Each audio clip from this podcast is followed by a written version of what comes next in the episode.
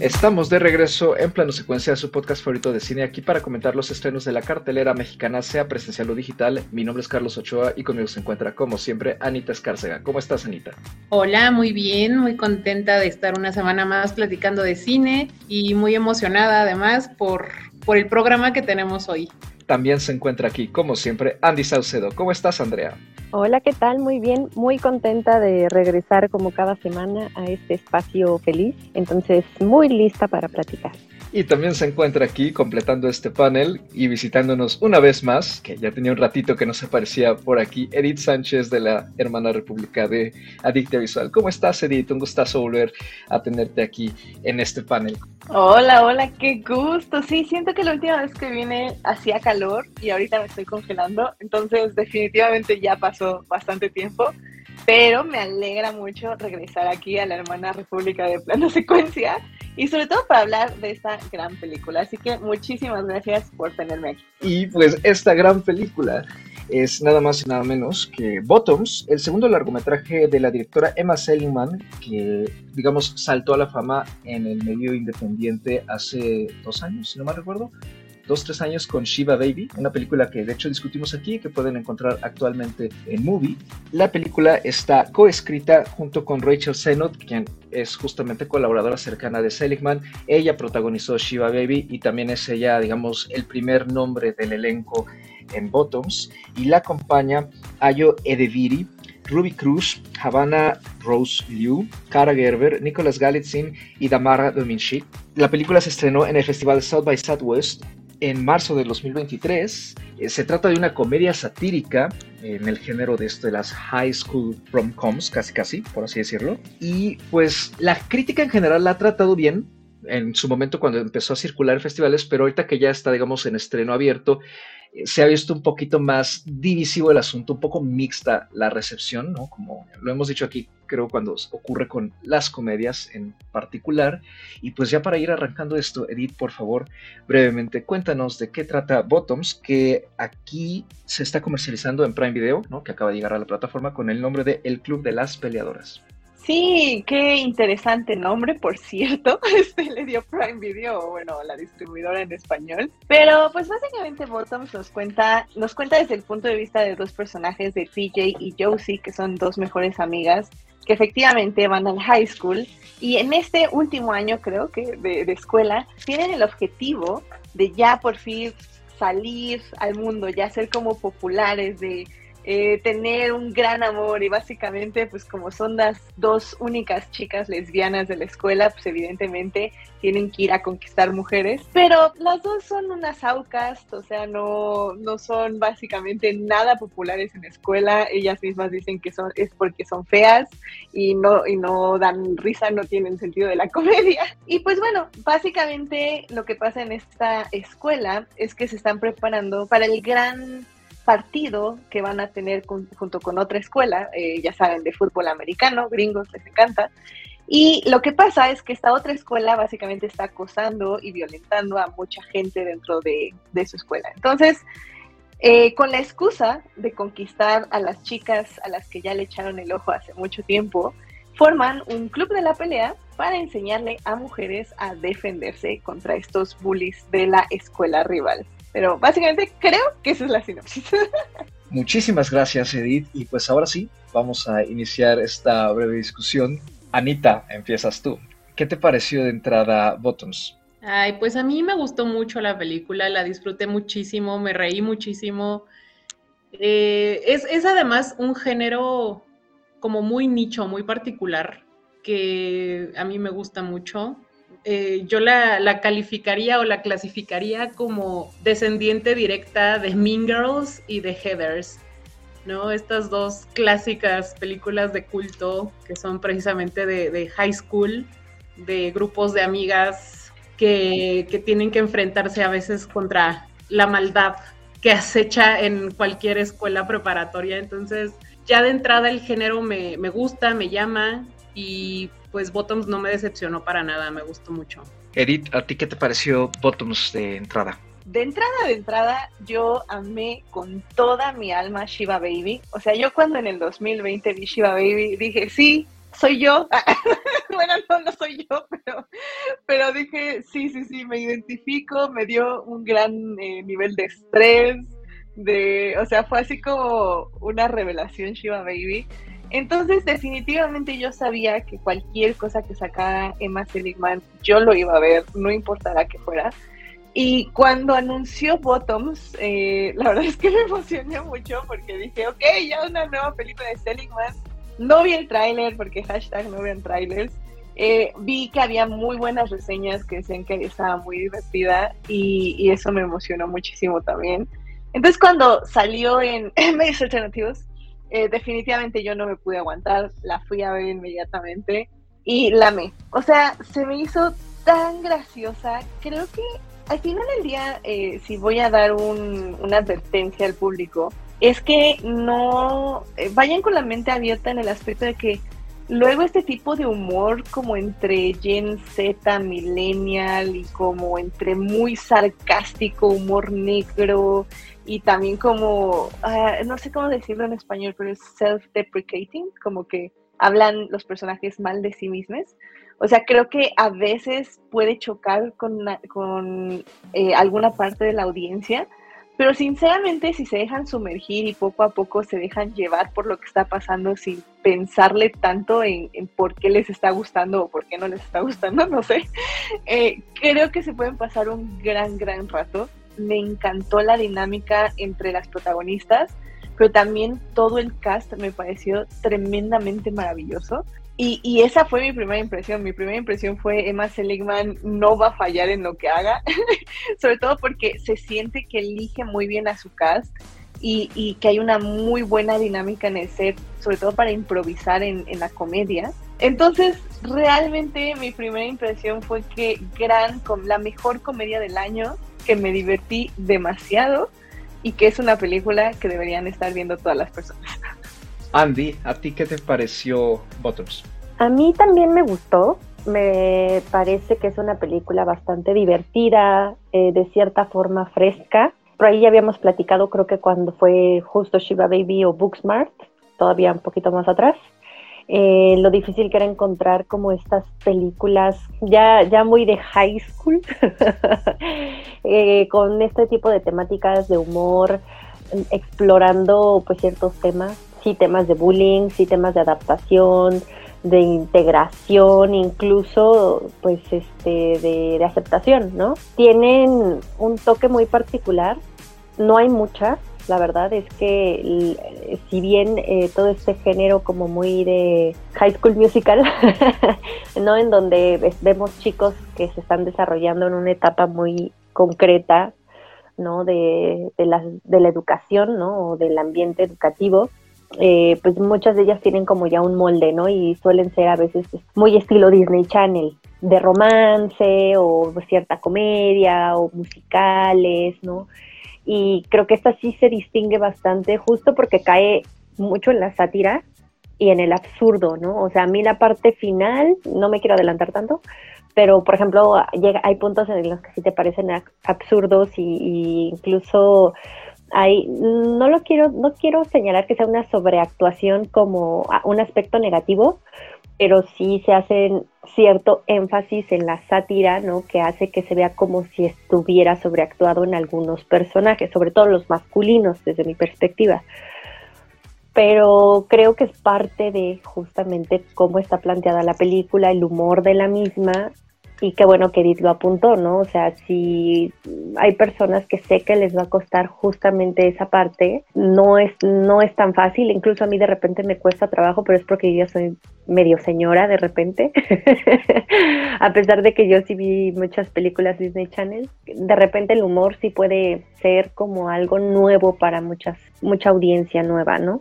Puedo decir que sí la disfruté. Me gusta que además fue como muy concisa, ¿no? Es dura hora y media, hora cuarenta, y en esa, y esa hora cuarenta la supo aprovechar muy bien, ¿no? Como que todo fue muy, muy dinámico y, y se toma aún así el tiempo como de explorar justamente a sus dos protagonistas, ¿no? Y, y la relación que tienen. Eso me pareció bastante bien llevado. Ay, creo entonces que yo soy la manzana de la discordia aquí. Ese comentario de Andy, ¿no? De que hay personas a las que sabías que, no les iba a conectar muy bien el humor, creo que estaba dirigido a mí. Eh, porque a mí justamente este es el tipo de humor que no me termina mucho de cuajar en general aparte de que el género de estas películas ambientadas en secundaria, ¿no? Que, ah, vamos, hay unas míticas, clásicas, ¿no? O sea, desde las famosas de John Hughes, ¿no? Como El Club de los Cinco, ¿no? The Breakfast Club, que es una de las más conocidas, ¿no? O también em, Ferris Bueller's Days Off, por ejemplo, es, otra, ¿no? Que, que, se va como por ese camino.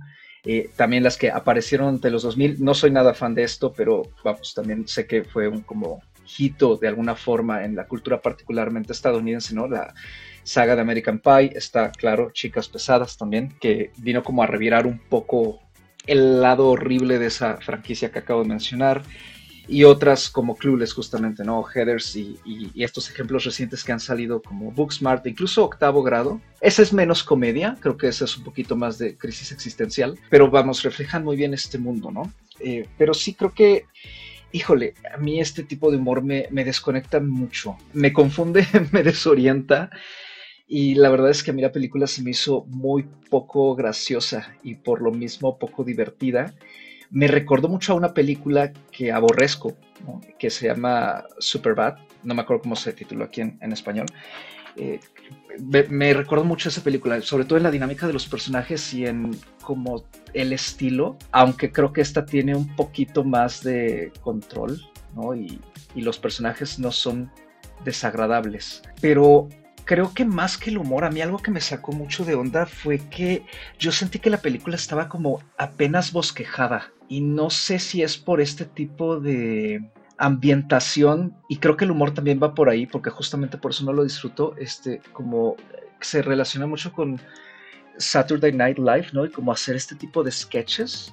Y eso fue lo que creo a mí también me terminó distanciando mucho porque vamos o sea pongamos que no me estaba yo divirtiendo eh, mientras la veía pero veía la progresión de lo que estaba pasando y creo que sí está ahí pero me pareció que de repente es muy inconexa entre muchas cosas. Entonces sentí que era más eso, como una serie de sketches que se iban acumulando, eh, algunos muy creativos, otros que me parecía que no tenían mucho que ver o que eran demasiado cortados. Y ese es un punto más que a mí también me sacó de onda, la edición. Hay algo en la edición en general de la película que terminó haciendo que me enfocara más en ver justamente cómo estaba editada y en los cortes y el ritmo que se le estaba planteando que eh, en la historia en sí. Entonces, ay, de entrada, la verdad es que me costó eh, verla eh, en general. Sobre todo creo que por eso. El aspecto de la edición fue lo que más me sacó, porque siento que hay escenas cortadas. Me, me, dio la impresión de que hay un corte de quizá dos horas en el que hay escenas extra en las que los personajes se desarrollan más, en las que vemos incluso conversaciones terminadas, porque yo sentí que de repente en una misma escena había cortes extraños. Y se me viene mucho a la cabeza esta hacia el final de, Josie, cuando acude a ver a la ex niñera que tenían ella y PJ, que nos ponen este momento de tensión cuando Rhodes le está explicando lo que va a pasar en ese partido y Josie es enfocada en la cámara con una cara de tensión, casi de, de miedo, ¿no? De, ante lo que le están diciendo que va a pasar. Pero el siguiente corte es la actriz en otra posición, con una mueca distinta, riéndose de algo que está diciendo la otra actriz. Noté ese tipo de cositas en muchas escenas de, la película, por ejemplo, y ya digamos, no es que no me gustó, o sea, me desorientó mucho. o sea, como que, ¿qué está pasando aquí, no? O, o, de qué me estoy perdiendo. Creo que sí hay una propuesta muy particular en cuanto a lo que quiere decir de discurso y veo la sátira y creo yo que también está buscando eh, al mismo tiempo homenajear, criticar, ridiculizar y digamos como darle la vuelta a muchas de las convenciones de todas las películas que hemos mencionado hasta el momento, en, tanto en sus aspectos malos como buenos. Em, pero me queda la duda de qué tan airosa sale o no en, en, ese aspecto, porque creo que aunque intenta satirizarlo, termina cayendo justamente en muchos de esos tropos también, ¿no? Entonces, ah, no, no sé la verdad bien qué pensar. Eh, sigo muy desorientado. Eh, a mí también me gustó mucho Shiva Baby y, tenía muchas ganas de ver lo que, lo que hacía Seligman con, con, esta segunda propuesta, pero me siento como un ciervo ante los faros de un auto, ¿no? O sea, completamente perdido. Mira, yo concuerdo con tu comentario. Creo que sí hay un tema con la edición. Sí me pareció que la película de repente tiene unos cortes extraños o escenas que quizás se editaron de más y que ya no vimos completas, pero puedo decir que fue algo mínimo para mí. A mí no, no me distrajo realmente de lo que estaba viendo porque me estaba interesando mucho la sátira y en general la propuesta de la película tanto su discurso como, como su comedia, ¿no? Este humor negro que ya mencionaba Andy. Y en general la película creo que tiene un ritmo muy dinámico. A mi parecer no, no se cae nunca. Entonces puedo ver como ese aprovechamiento del, del tiempo de metraje. En cuanto a los demás aspectos técnicos, pues no, creo que solo, solo noté eso del tema de la edición. Lo demás no, no tengo yo queja. Eh, sobre lo que comentaba Andy, ¿no? De, esta sátira que puede resultar de repente absurda.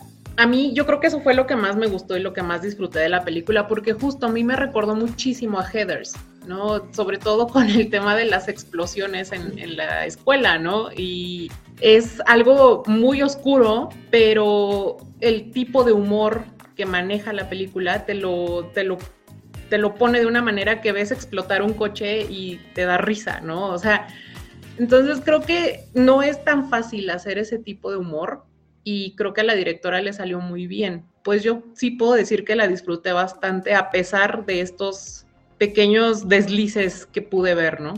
Ay, Carlos, Carlos, Carlos, Carlos. Completamente en desacuerdo, pero lo entiendo. O sea, lo entiendo porque sé que es un humor complicado, no es un humor...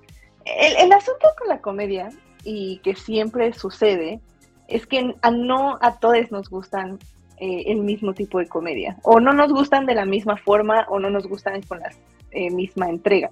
Entonces, en esa parte lo entiendo.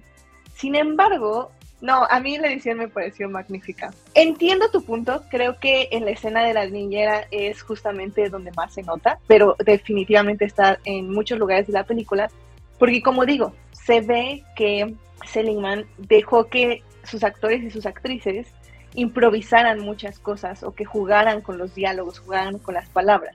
Entonces, evidentemente, en edición eso es un poquito complicado de armar porque literalmente eh, la película se graba, pero en ediciones donde se hace. Entonces, el trabajo de edición se vuelve aún más importante en este tipo de cintas, donde no solo estás curando el ritmo de la, de la cinta en base a la comedia que se está explotando dentro de los diálogos y el ritmo de los personajes, sino que también estás eligiendo en ese momento cómo vas a determinar el ritmo y los diálogos de, la película, bueno, más bien el ritmo de la película y por lo tanto su comedia. Entonces sí, evidentemente eh, hay momentos donde la editora, que en este caso es eh, Hannah Park, eh, pues sí, no hay forma en que machen una, no haya una continuidad, sobre todo en las caras de los protagonistas y en sus movimientos, porque evidentemente estás improvisando, estás forzando un poco un ritmo narrativo con diferentes tipos de tomas y diferentes tipos de material que básicamente te están dando de la filmación, ¿no? Y en este caso, al ser una película bastante independiente, evidentemente no tienes reshoots, o sea, es lo que es, es lo que tienes y haces que funcione. Sin embargo, eso no lo hace, a mi parecer, una mala película, porque efectivamente habla, habla del objetivo de Seligman al hacer la película, que era básicamente la comedia, no tanto la continuidad. Y estoy de acuerdo contigo, Carlos, también, en que se siente que es una película como, no sé si yo diría Saturday Night Live, yo tal vez me, me referiría más como a Fleabag, por ejemplo, porque siento que Saturday Night Live, si lo digo, es como eh, hacer de menos a la película, porque personalmente, o sea, entiendo el humor y entiendo cómo se estructura, pero a mí no me gusta ese tipo de comedia, por ejemplo. Pero, por ejemplo, Fleabag, que está muchísimo más pensada en las roturas de, bueno, cómo rompen la pared, cómo el personaje se dirige narrativamente al público y, y, y a las personas que la rodean, creo que eso funciona aquí también en Bottoms. O sea, es un tipo de narrativa donde la directora está jugando con los personajes y los personajes están jugando con nosotros, con el público. Entonces se sienten ciertos rompimientos de pared, aunque no los haya, se sienten ciertas dinámicas donde se da a entender que se entiende que hay, bueno, se da a entender, perdón, que hay un público fuera que está reaccionando entre ciertas bromas. Y eso a mí me parece que hace la película más increíble. Y todo esto, por ejemplo, yo lo noté la segunda vez que la vi, ya en Prime Video, para que no digan que solo veo cosas en medios alternativos. La vi ya en Prime Video en el momento que salió, bueno, unos días después. Pero todo esto es como algo que ya notas, a mi parecer, la segunda vez que la ves. Porque a mí, como digo, la primera vez me divirtió demasiado. Y la segunda vez ya me pude enfocar en todos los detalles técnicos que creo que es lo que hace a la película muy, muy maravillosa. Incluso de detalles técnicos, hay muchas sutilezas que también se refieren mucho a la cinematografía de cómo están grabados los personajes. En este caso, por ejemplo, la fotógrafa fue María Ruche. Hay muchas decisiones de, por ejemplo, cómo al inicio se retratan los personajes masculinos, eh, cómo se pone la luz en ellos, cómo se ponen los ángulos, y cómo todo esto va cambiando conforme avanza la cinta para que al final este tipo de iluminaciones y ese tipo de poses que tenían los hombres se pase a las mujeres. Entonces son, son estos pequeños detalles lo cual hacen, a mi parecer, una magnífica película.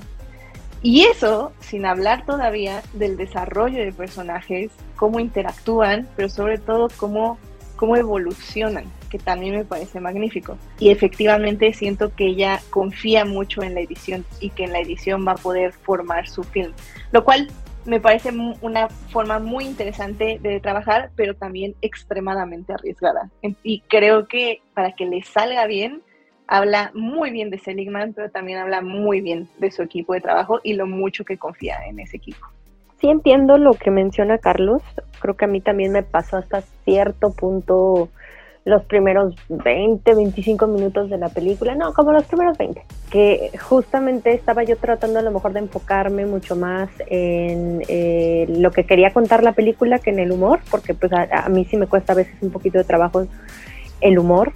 Eh, no sé, ¿no? Pero yo me dejé de tomar en serio como la película, justamente por eso mencionaba la palabra sátira y el absurdo, ¿no? Porque cuando me di cuenta que no iba por ahí, o sea, no era como para tomar, o sea, sí, sí, hay una crítica, pero no era como para tomarse la crítica y, y, todo lo que pasaba en la película tan en serio, ¿no? Porque pues claramente hay situaciones que tú dices, bueno, esto cómo, ¿no? O sea, de verdad no puede ser posible que, que la escuela sea así, ¿no? A lo mejor sí, pero llega un punto que la, la credibilidad y, y, todo, pues tienes que empezar a, a dimensionar un poco.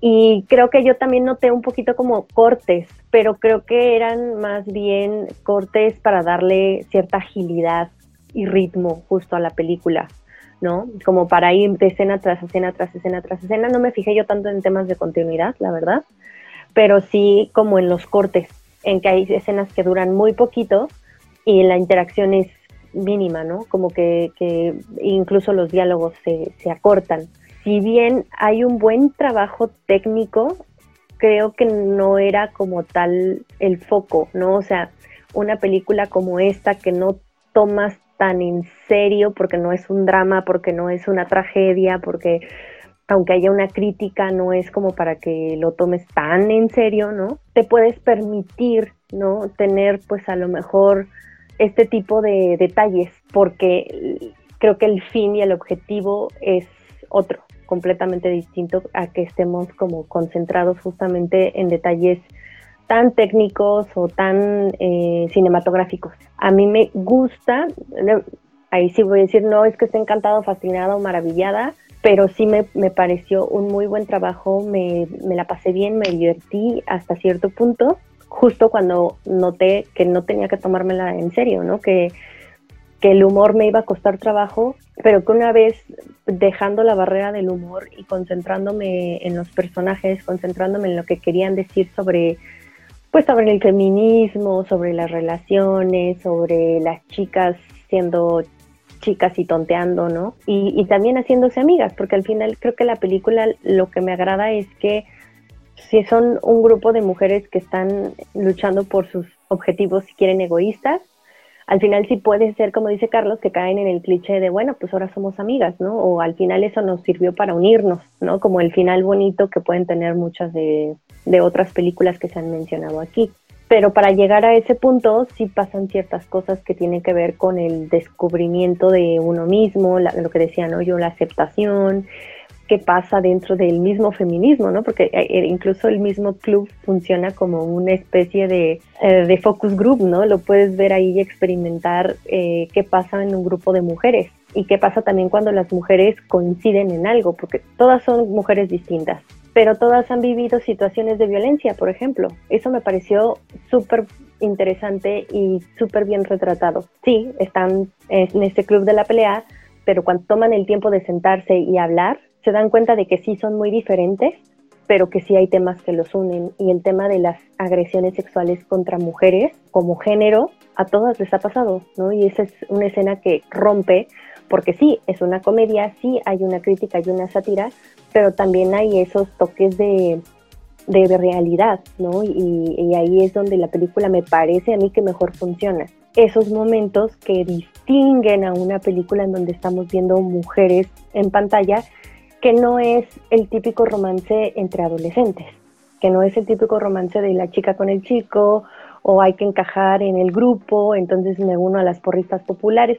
No, o sea, como que se sale justamente de eso, que en su momento, por ejemplo, lo hizo Sex Education, tratar sobre temas sexuales, pero también tratar sobre qué pasa dentro de esos temas sexuales, ¿no? Cuántas mujeres han sido víctimas, qué tipo de acosos o de o de situaciones de agresión sexual se viven también dentro de la adolescencia, ¿no? Todo lo que gira alrededor de, esos temas. Eso me gustó de esta película y por eso digo, para mí el punto estaba en otro lado y cuando lo comprendí fue cuando le pude disfrutar más. Fíjate, Andy, que yo también pensé en Sex Education eh, justo cuando pasa esta escena que acabas de describir, ¿no? Cuando están sentadas hablando ahí en el gimnasio, que tienen esta sesión extraña en la que no pelean, sino que es mejor conocerse un poco me acuerdo mucho de esta subtrama relacionada a la agresión sexual y al acoso, y en general a la vulnerabilidad, creo yo, que metieron en la segunda temporada de Sex Education, que peco de no haber visto todavía las otras dos, las tengo muy pendientes, porque creo que llegó también de una forma algo inesperada y se trabajó de una maravillosamente, ¿no? Me parece que es uno de los puntos más altos de, esa temporada, de la segunda en particular, cuando agreden a la mejor amiga del personaje de Mamaki, ¿no? En, este eh, camión, si no mal recuerdo. Y que todo el capítulo en sí está enfocado en esta chica y en cómo establece una relación de sororidad con otras de sus compañeras, incluso con algunas con las que no se llevaba mucho o con las que no hablaba, ¿no? Me acordé mucho en general de, de, Sex Education viendo, viendo la película. Creo que ahí ya es una cuestión de gustos eh, particulares, ¿no? Para mí, aunque el humor de Sex Education también suele ser el tipo de humor con el que yo no conecto, como que entré en su mundo de una forma muy rápida y me gusta mucho como la franqueza tan explícita con la que eh, trata muchos de, de los temas que, en los que se enfoca esa, esa, serie, ¿no? Pero en el caso de Bottoms, a pesar de que esta secuencia me gusta mucho, mm, y entiendo perfectamente, ¿no? Lo de que es una sátira y es un absurdo, creo que cuando llegan estos momentos más dramáticos, que para mí, estoy de acuerdo, son los mejor logrados, eh, de repente había momentos en que me costaba un poco creérmela porque yo sentía que los personajes eh, no estaban tan bien planteados y, es, y solamente es en esos momentos en que los desarrollan un poco mejor, ¿no? Creo que es una cuestión de enfoque, ¿no? O sea, y, estoy de acuerdo, claramente la intención de la película es otra, pero eso pues de alguna manera sí me hizo despegarme, ¿no? Porque como que sentí que me estaban negando el acceder a ellos. Y en particular respecto a los personajes, hay algo que a mí me intriga mucho, que es el personaje de Rachel Sennott. Cuando la vi en Shiva Baby, me gustó mucho cómo interpreta a esta protagonista atrapada en un momento de mucha ansiedad en el que ella ha metido la pata varias veces y al mismo tiempo la agreden. Aquí me parece que el personaje de PJ, a pesar de que es, pues, digamos, el coprotagónico, tiene una desatención muy grande cuando lo comparo con el personaje de Josie, que además me parece que esta Ayo de Viri lo interpreta muy bonito. No sé qué tanto le hayan dado a ella del personaje como tal, pero me parece que el personaje de Josie tiene muchísimo más desarrollo, incluso sin verlo, que el personaje de PJ. El personaje de PJ me parece muy plano. Siento que es un personaje que se queda prácticamente toda la película en el mismo punto.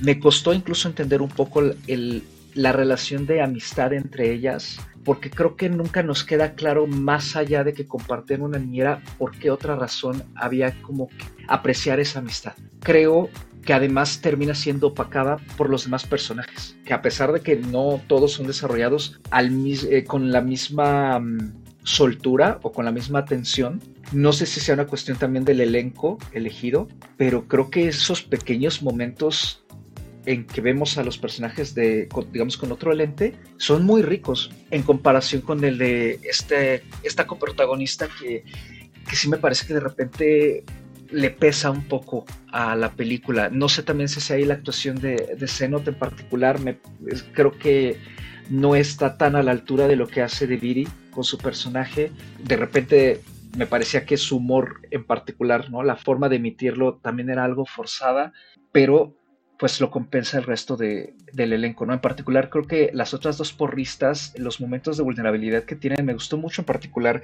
el de Cara Gerber cuando está hablando sobre que todo el mundo se fija nada más en ciertas cosas y ella en realidad es bastante inteligente, ¿no? Y a pesar de que cuando encontramos su habitación y es este lugar gigantesco, ¿no?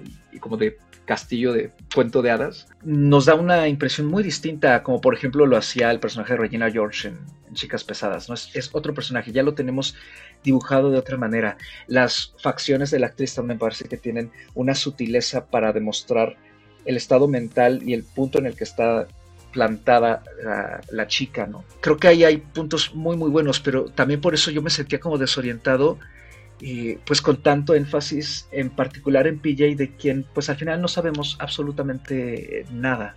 Es una elección curiosa, creo yo, ¿no? Eh, a lo mejor es, se trataba más de que Zenot, al ser colaborador cercano a Seligman y haber coescrito el guion, pues también tuviera un papel, eh, digamos, estelar, ¿no? en la película. Sin embargo, pues sí, o sea, estos momentos que van y vienen entre los personajes y la manera en que está, digamos, enlazada la historia y hacia dónde se dirige, a mí de repente me parecía también algo random. No sé muy bien qué pensar en general de, la película, pero sí veo la propuesta. la recomendaría más que otras cosas por el estilo que, claramente no, me han gustado, ¿no? Como la franquicia de, American Pie o, o Superbad a mí la verdad es que sí, me cuesta de repente entrarle a estos momentos de, del absurdo cuando de repente también quieren poner momentos un poco más realistas y dramáticos, ¿no? Me pasó incluso en Booksmart cuando la llegamos a comentar aquí, este, toda esta secuencia de las muñecas, ¿no? Que de repente era como muy surreal, plantada a mitad de la película, para mí no servía, o sea, me, sacó por completo. Creo que sí se trata más de, de una cuestión de, de gusto personal, pero algo que admiro de la película es que de alguna manera evidencia que se pueden seguir haciendo cosas frescas en un género que, como tú decías, Anita, es como muy de nicho, ¿no? Que es, muy fácil que el género de las comedias de preparatoria, ¿no? Este, se, se, encasille como en lo mismo, ¿no? Y creo que eso había pasado justamente con algunos de los ejemplos poco agraciados que, que mencioné, ¿no? Fíjate que a mí algo que justo me gusta mucho de la película es el personaje de PJ, porque es pues hasta desagradable, ¿no? Yo ya he platicado muchas veces en este podcast sobre mi amor por las películas en las que hay personajes femeninos que son pues cuando menos grises, ¿no? Con claroscuros, con complejidades y estas películas que se abstienen de, de, ponernos a un personaje perfecto. Y eso es algo que ya se veía con esta directora desde Shiva Baby. Creo que ella es muy capaz de hacer personajes pues muy interesantes yo considero que es pues una sátira muy bien llevada, ¿no? Porque es una sátira sobre la hostilidad de la preparatoria, pero más que nada es sobre la hostilidad de un mundo misógino. Y en la película es muy directo, ¿no? Es, es, hasta absurdo, como ya han mencionado. ¿Por qué? Porque el patriarcado es absurdo, ¿no? Acá solo lo vemos muy in your face, pero está ahí esa, esa crítica, ¿no? Y efectivamente PJ es un personaje que no tiene crecimiento, no cambia sus formas, no cambia sus ideas, pero es como este eje rector que mueve al resto de los personajes y por eso se siente que como que se sobrecompensa. Y yo creería que es algo bastante intencional. Sí, eh, de hecho yo sí también estoy de acuerdo con Ana. O sea, al final del día a mí me gustaron mucho todos los personajes. O sea, siento que es una descripción muy acertada de cómo funcionan las amistades femeninas, lo cual me parece muy chistoso y muy loco al mismo tiempo. Eh, porque evidentemente hay una exageración inherente, ¿no? En el género y en cómo este, representa todo, ¿no? Ya, ya lo decías tú también, Carlos. Eh, bueno, Carlos y Ana, o sea, el patriarcado, ¿cómo era? el, patriarcado es absurdo, ¿no? Eso es la película, o sea, la película de un inicio, o sea, ya que le empiezas como a analizar a más a profundidad, dice que el patriarcado es absurdo, la masculinidad es absurda. El feminismo en cierta forma también te dice que es absurdo en el aspecto de que no todo es perfecto y lindo, de que inherentemente la feminidad tiene el performance hacia la sociedad, pero justamente como decía Andrea también hace ratito, tiene este dolor interno, ¿no? De, de todo lo que se sufre por ser una persona femenina, ¿no? Y por vivir en la feminidad.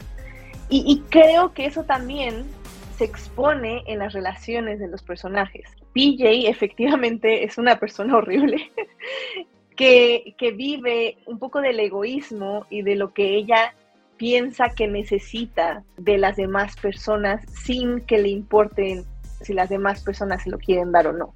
Sin embargo, yo sí creo que tiene un crecimiento, si, si bien no es un, no, no llegamos al final del crecimiento, o sea, no la, no la llegamos a ver ya como otra persona, tal vez iniciamos, vemos el inicio de lo que puede hacer, de lo que podría ser un cambio en su personalidad para un futuro. Y creo que en general eh, la manera en que PJ y este y ahora sí que su mejor amiga Josie manejan su relación de amistad me parece como una de las eh, formas y los retratos más certeros que yo he visto en el cine sobre cómo funciona ese tipo de amistad.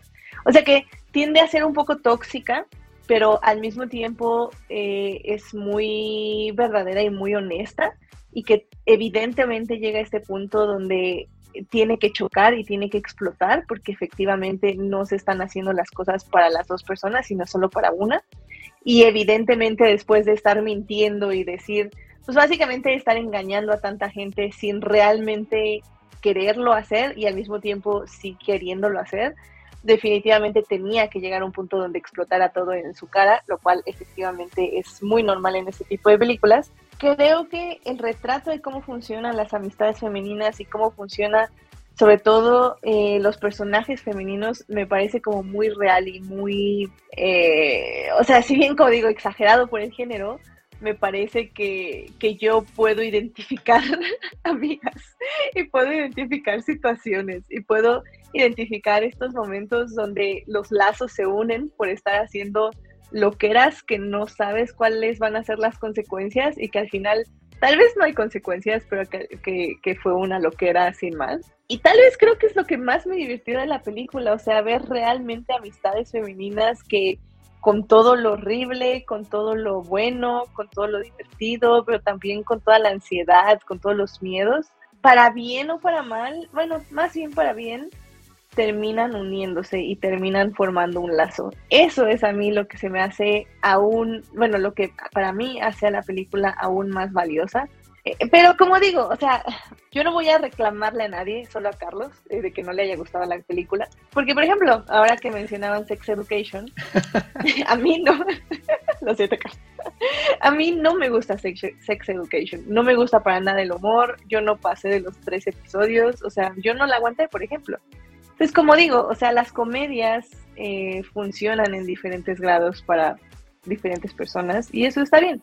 Y si esta no es su película para ustedes, yo lo entiendo perfectamente, pero creo y creo que lo que aprecio mucho de Seligman y por lo que sigo siendo muy fan de la directora es que pareciera que lo que hace está fácil, pero realmente no lo es. Yo sí siento que hay mucha profundidad en todo lo que retrata Tal vez lo grande de lo que hizo es que parece que no hay nada profundo, lo cual es bien extraño, pero funciona. Y sí, tal vez los personajes masculinos son ridículos, pero también siento que la masculinidad es así, porque así como la feminidad puede ser ridícula por ciertos momentos, la masculinidad también es muy ridícula casi todo el tiempo. nada más que evidentemente no se percibe así, pero cuando ves a los personajes que, eh, a los personajes hombres, que están nada más siendo y que real, realmente no hay una contradicción en lo que hacen, en lo que dicen y cómo actúan. Creo que es ahí, o sea, como lo hablábamos con Barbie, ah, que fue el último programa que viene, yo me acuerdo, cuando vimos Barbie, que decíamos de cómo eh, la feminidad era como exagerada en cierta forma, creo, pero que aún así em, decía como ciertas verdades de la feminidad. Creo que pasa lo mismo esta película, pero se va hacia obviamente la comedia, eh, donde todo es un hiper, hay una hipermasculinidad y una hiperfeminidad, pero al mismo tiempo te están mostrando lo ridículo que es ambos. O sea, cuando realmente las personas, en este caso estas jóvenes, estos jóvenes, solo quieren ser. Y que es por eso que el final también me parece increíble, porque es el reverso de roles y cómo nuestras outcasts se convierten en las heroínas de la escuela. Sí, a mí me parece que los dos personajes principales son muy interesantes y son personajes que reflejan justamente la, como, como mencionaron Eridiana, eh, las relaciones muchas entre mujeres y que es lo que ya venía yo comentando, ¿no? Que es lo que a veces nos une. Pueden ser un grupo de mujeres completamente distintos, pero encuentras un tema en común, ¿no? Y creo que eso es lo que reflejan estos dos personajes. Las dos chicas aparentemente son personajes y son personas muy distintas, ¿no? Eh, PJ es muy dominante, es muy eh, impositiva, ¿no? Acelerada, y en el caso de Josie es más temerosa, más cautelosa y, justamente se, se, somete mucho a la voluntad de la otra, ¿no? Por eso siempre aparentemente estamos viendo los intereses de una sobre la otra, ¿no? Y cómo la arrastra a través de. La otra no es que sea completamente inocente, ¿no? Al final también está jugando un papel en ese juego pero creo que lo que los une justamente, las, las une en este caso justamente es el tema de, la sexualidad, ¿no? Las dos son las únicas, eh, aparentemente las dos únicas lesbianas de la escuela. Para mí eso ya es un desarrollo, aunque sean completamente distintas, algo las unió, como a todo el resto de las otras mujeres en ese eh, grupo, ¿no? Realmente, ¿por qué estaban ahí? O sea, realmente el club de la pelea, pues era para defenderse. No, todas creían que eran cosas distintas el club, ¿no? había quien sí quería violencia, golpes, ¿no? Y había otras que pues estaban ahí, quién sabe por qué, ¿no?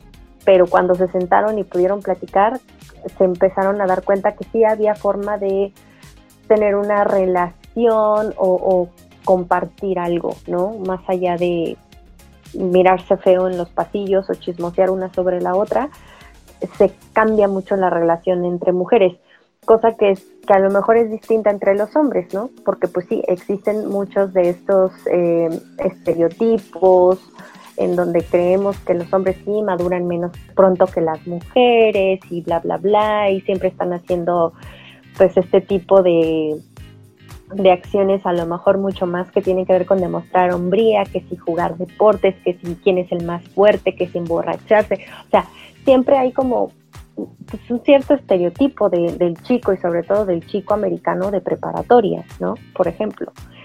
Y creo que la película lo lleva un poquito al extremo justo para demostrar que pues la relación de entre hombres es distinta a la relación entre mujeres y las amistades también se forjan de, de formas distintas, ¿no?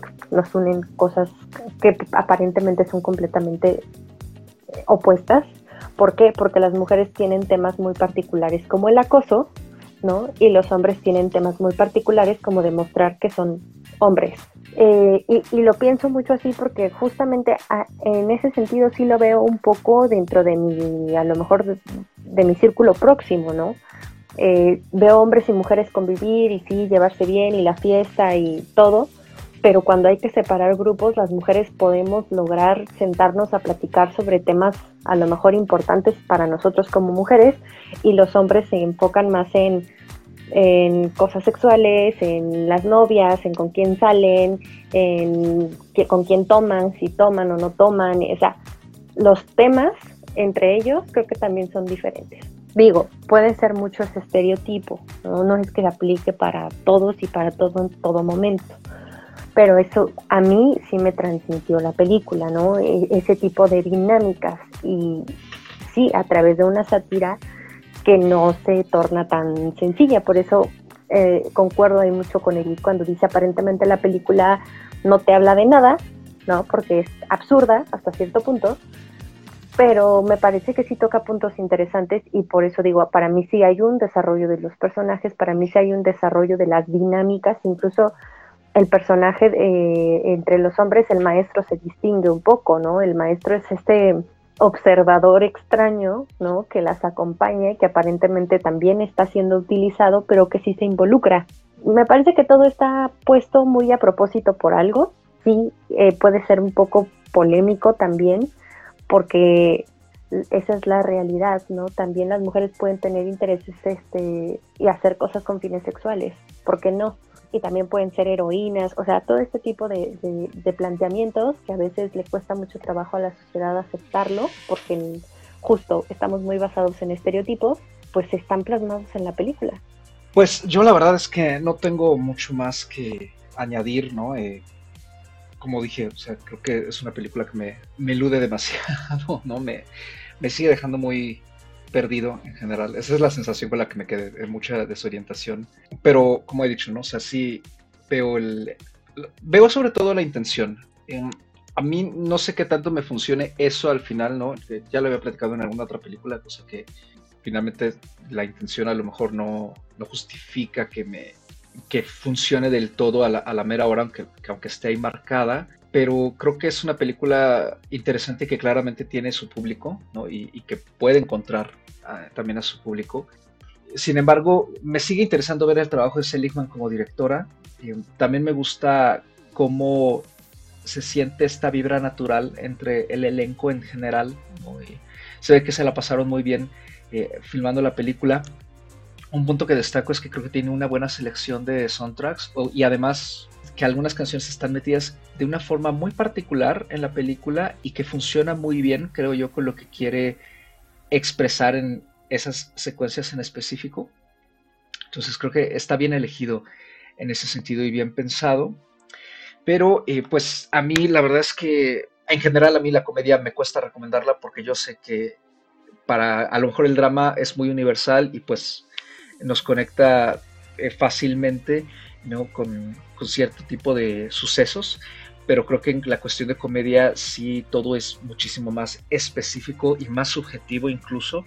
Si les interesa ver este tipo de, comedias como lo hemos descrito a lo largo de este programa y comedias que son un poquito más audaces o buscan serlo, en particular en su manera de transmitir el humor, creo que van a pasar un buen rato o que les va a a, dar algo mm, enriquecedor.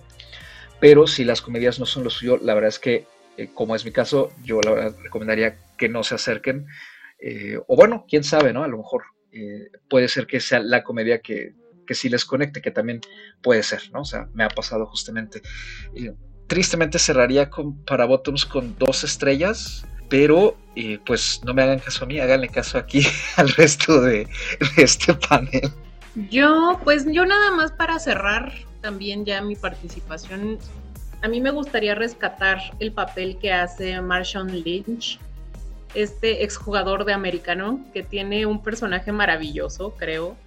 Yo diría que sí funciona como el verdadero proxy de la audiencia y además creo que él trabaja muy bien, ¿no? O sea, para ser alguien que no tiene realmente experiencia en actuación, a mí me sorprendió bastante lo que hizo y me gustó mucho su personaje. Entonces, yo además de, todo lo que ya dije, creo que eso es algo que quería resaltar.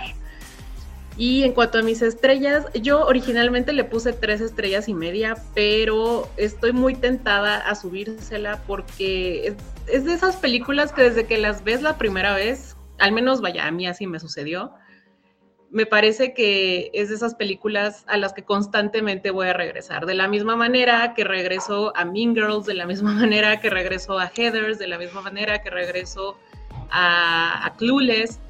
Esta es una de esas películas que, como mencioné en un principio, es, es muy de nicho, es muy película de culto, pero es justo el, el, el tipo de películas que a mí me gusta ver una y otra vez, ¿no? Entonces, muy probablemente se la suba a cuatro y la veré de nuevo muy pronto. Pues sí, o sea, creo que yo ya igual ya dije todo lo que tenía que decir de la película. Creo que la segunda vez que la vi eh, la disfruté aún más porque justo vi todos los detalles que me gustaron eh, narrativamente, cinematográficamente y de edición. Eh, como digo y como decía Ana y como decía Andrea, creo que es una peli que parece sencilla, pero realmente no lo es. Entonces, yo le puse cuatro estrellas la primera vez que la vi y la segunda vez que la vi reiteré mis cuatro estrellas. Igual que Ana, yo creo que eh, va a ser una peli que voy a seguir regresando a verla y probablemente en algún futuro va a subir a cuatro y media. Eh, o no, no lo sé, pero presiento que sí, porque definitivamente siento que si Seligman sigue haciendo este tipo de películas que me sorprenden, yo creo que cada vez me va a gustar más su filmografía. O sea, Shiva Baby, si no la tengo ya con cinco estrellas, eh, en este momento voy a ponerle cinco estrellas. Así que realmente me parece una maravilla su ópera prima. Y esta película también me parece una, un gran, gran, gran eh, momento del cine este año. Me alegra que esté en Prime Video porque al final del día también Prime Video lo tiene mucha gente y ojalá que este podcast llegue a mucha gente, que vayan a ver Bottoms y, en redes sociales ojalá podamos llevar gente a ver a Bottoms porque Prime Video nunca hace ningún tipo de promoción a ninguna de sus películas. Pero en fin, vayan a ver Bottoms. Si no les gusta los primeros 15 minutos, sí, probablemente no va a ser lo suyo, pero denle una oportunidad. Yo digo que le den una oportunidad, es algo diferente, algo interesante y que al final del día creo que si la comedia empieza a irse por aquí, a mí personalmente no me molestaría para absolutamente nada. Bueno, yo para cerrar, yo le puse tres estrellas y media. Me pareció una película bastante divertida, ¿no? Probablemente a mí me costó, le dije al inicio, entrar como en el ritmo de la película, pero al final me la pasé bien. Eh, creo que vale la pena verse. Yo sí la recomiendo. Sé que no es para todos y también sé a quién le puedo decir se las recomiendo, aunque pues si alguien le quiere dar una oportunidad está muy bien. Entonces, eh, considerando también la directora, el perfil que maneja, eh, siendo su segundo trabajo, me parece bastante interesante, ¿no? Seguirle la pista y que esté, como dicen, ¿no? Tan a la mano, tan accesible para, para poderse ver, pues también es un plus. Entonces, eh, yo me voy a quedar con las tres estrellas y media para Bottoms y pues bien, me la pasé bien. Pues con eso termina esta breve discusión de Bottoms, que como dije en un inicio se llama en Prime Video el Club de las Peleadoras. Pues eh, hasta eso sí aparece, o al menos a mí me apareció enseguida en, el, en uno de los banners ¿no? de Prime Video. Eh, qué bueno, eh, porque la acaban de subir y pues estaría muy gacho que, que terminen enterrándola tan pronto, pero pues sí creo que si les interesa verla, pueden encontrarla rápidamente ahí, háganlo enseguida porque si no pronto va a estar como lo que le pasó a Fairplay, ¿no? Que discutíamos justamente en nuestro episodio anterior, que a pocas semanas de que se ha subido, la verdad es que la, película ya no aparece en Netflix eh, prácticamente en ninguna parte, hay que buscarla. Nos queda nada más la, recomendación de este episodio que le toca a Edith y pues dinos Edith, ¿qué le traes a nuestra audiencia en esta ocasión? Bueno, pues eh, me recuerdo que hace algunos episodios eh, de, de, que vine, eh, les recomendé un fanfic llamado Manacled. Eh, y la verdad es que a partir de ahí mi vida ha seguido siendo fanfics. Eh, la verdad ya me consume mi existencia. Los comparto en mi podcast y ahora aquí los quiero seguir compartiendo. les voy a traer en esta ocasión el fanfic llamado Remain Nameless. la autora se llama AU19. Eh, lo pueden leer en AO3 y la verdad es que es bien, bien, bien hermoso. Em, básicamente, igual que el anterior, igual que Manacle, este es un Hermione, es la pareja de Draco Malfoy con Hermione Granger del mundo de Harry Potter. Nada más que este transcurre unos 5 o 6 años después de la batalla de Hogwarts, es decir, del, del último libro de Harry Potter, donde pues Draco Malfoy básicamente eh, está en terapia, terapia mandatoria, porque se la dejó, se la dejaron para que se reforme como, eh, ya saben, un mortífago. Y pues él está tratando de seguir con su vida, está tratando de, de básicamente ser un buen ciudadano, de, de, pues de redimirse un poco, no ante los ojos del público, sino ante sí mismo. Y un buen día, cuando está en su cafetería favorita, Mogul, llega Hermione Granger y básicamente se da, dice, wow, es Hermione, pero obviamente no le habla. Y bueno, básicamente empiezan a coincidir más y más en esa cafetería hasta que se empiezan a conocer y pues empiezan a pasar cosas bien bonitas. Y bueno, y lo padre de Remain Nameless es que, bueno, es una fic muy larga, sí, pero eso da chance para explorar eh, las interacciones con otros personajes, de ver cómo eh, básicamente los amigos de Hermione reciben a Draco, cómo Draco empieza justamente a sanar, a ya dejarse de culpar por todo lo que le pasó a Hermione en su casa. Hermione también comparte muchas cosas con él.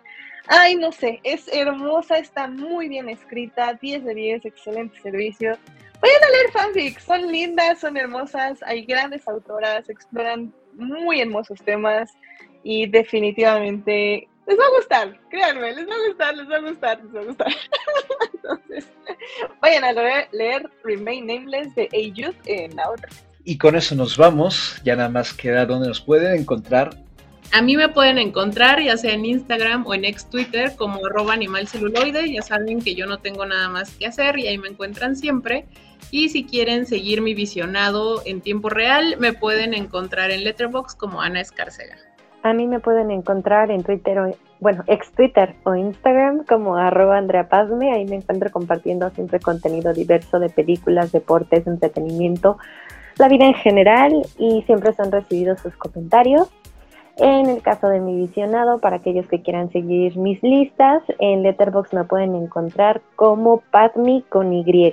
Edith, a ti donde te pueden encontrar nuestra audiencia y pues muchísimas gracias por haberte aparecido aquí una vez más. Sabes que este es tu espacio y que la puerta aquí en Plano Secuencia siempre está abierta para ti. Ay, no, muchísimas gracias a ustedes por recibirme y la verdad es que ya también me, les estoy robando más seguido para mi programa, así que, así que es, mutuo el, robo y, el gusto de estar aquí con ustedes. Y bueno, pues a mí me pueden encontrar en HT Idea en Twitter, donde pues hablo de fanfics, hablo de Hannibal y de Luis Hamilton, ocho veces campeón del mundo. Y también, evidentemente, me encuentran en Adictia Visual, donde pues hablamos de series, películas y también de aniversarios de películas. Y pues bueno, pues ahí, ahí hemos estado discutiendo varios aniversarios últimamente, pero ya estamos cerrando el año con las últimas releases, los últimos estrenos cinematográficos, eh, pues la verdad bastante comerciales y nos hemos divertido mucho en estos programas. Así que vayan ahí a visitarnos a la hermana república de Adicte Visual. Y a mí me pueden encontrar en ex Twitter y en Letterboxd como arroba mrcarlos8 dígito y a minúscula. Ya saben ahí comentarios sobre cine, música, libros, la vida y demás son bloqueados o bienvenidos según sea el caso a este programa lo pueden encontrar en cualquiera de sus plataformas de podcasting preferida y también pueden encontrarnos en Instagram como plano secuencia-podcast donde nos pueden dejar comentarios, quejas, sugerencias, dudas, confesiones, traumas y demás. Siga disfrutando de la oferta que hay tanto en salas como en casita y como siempre nos escuchamos en una nueva emisión cada viernes. Gracias, cuídense mucho y hasta la próxima.